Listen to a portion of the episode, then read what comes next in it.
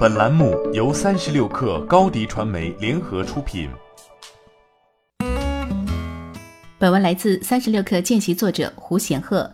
马斯克终于憋不住了，在推特上透露了升级版 Model S 的量产时间。搭载全新动力总成 Plaid 系统的新款 Model S 将于明年十月到十一月开始生产。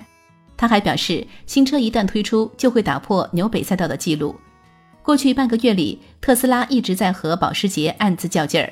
本月五日，保时捷发布了自家首款纯电动跑车 Taycan，被不少媒体称为特斯拉最有实力的挑战者。就在 Taycan 发布前夕，特斯拉把 Model 3带到了纽北赛道跑圈。尽管没有跑过 Taycan，但二者成绩已经很接近。上周开始，特斯拉又把 Plaid 版 Model S 带到纽北测试。德国汽车杂志的一名记者通过手动计时的方式获得了 Model S 的一个非官方赛道时间七分二十三秒，比保时捷 Taycan 快二十秒左右。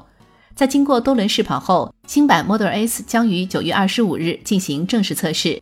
据悉，特斯拉新的 Plaid 动力总成系统会先搭载在 Model S 上，然后再应用到 Model X 和 Roadster 二上。马斯克还透露，新版的 Model S 为七座车型。将以五加二的形式配置新型后排座椅。就在昨天，保时捷发布了 Taycan 的首款视频广告。在该广告中，保时捷回顾了他们电气化的发展历史，还声称他们没有因为电动化而失去灵魂。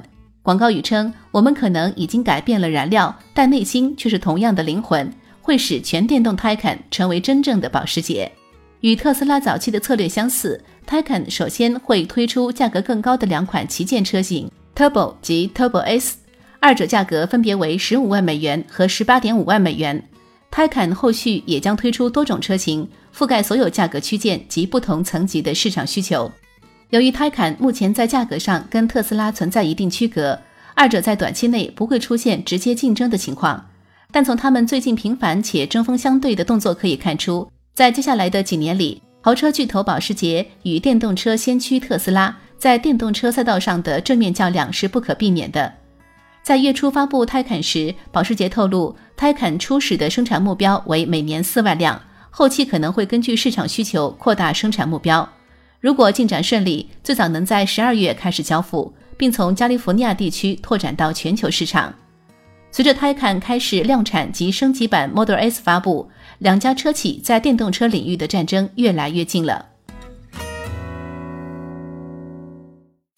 欢迎添加 baby 三十六克 b a b y 三六 k r 加入克星学院，每周一封独家商业内参，终身加入学习社群，聊风口谈创业，和上万课友一起成长进化。